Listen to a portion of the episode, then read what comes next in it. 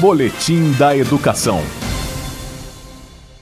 A estudante do terceiro ano do Centro de Ensino Médio 12 de Ceilândia, Saane Vieira Silva, de 16 anos, faz parte do grupo de quatro estudantes do Distrito Federal que foram pré-selecionados para participar do programa Parlamento Jovem Brasileiro 2020, promovido pela Câmara dos Deputados. Ao todo, 78 estudantes de escolas públicas e particulares de todo o Brasil vão participar da edição deste ano. Eles vão se encontrar em Brasília para debater temas que podem ajudar a mudar o país. O projeto é uma ação para a democracia, como destaca Saane.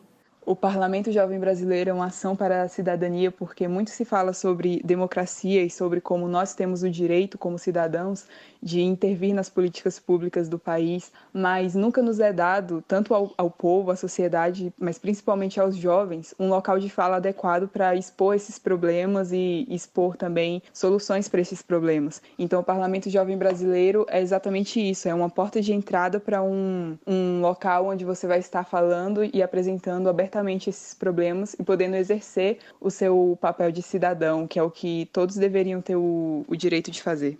Para participar do projeto Parlamento Jovem Brasileiro, os estudantes devem estar matriculados no ensino médio, no ensino técnico integrado ao ensino médio ou devem cursar o ensino médio na modalidade Educação de Jovens e Adultos. É preciso ter entre 16 e 22 anos.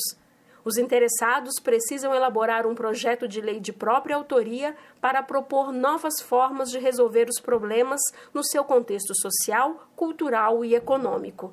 A estudante Saane apresenta o tema de seu projeto de lei e a motivação para elaborá-lo.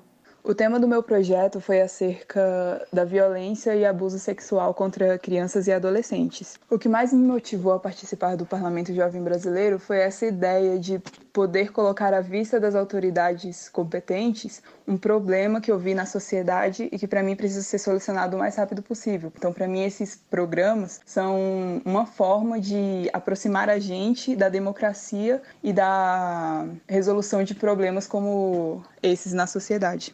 Nesta edição, devido à pandemia da Covid-19, os selecionados participaram de uma preparação à distância e o início da jornada parlamentar virtual vai ocorrer entre outubro e novembro, em datas a serem definidas.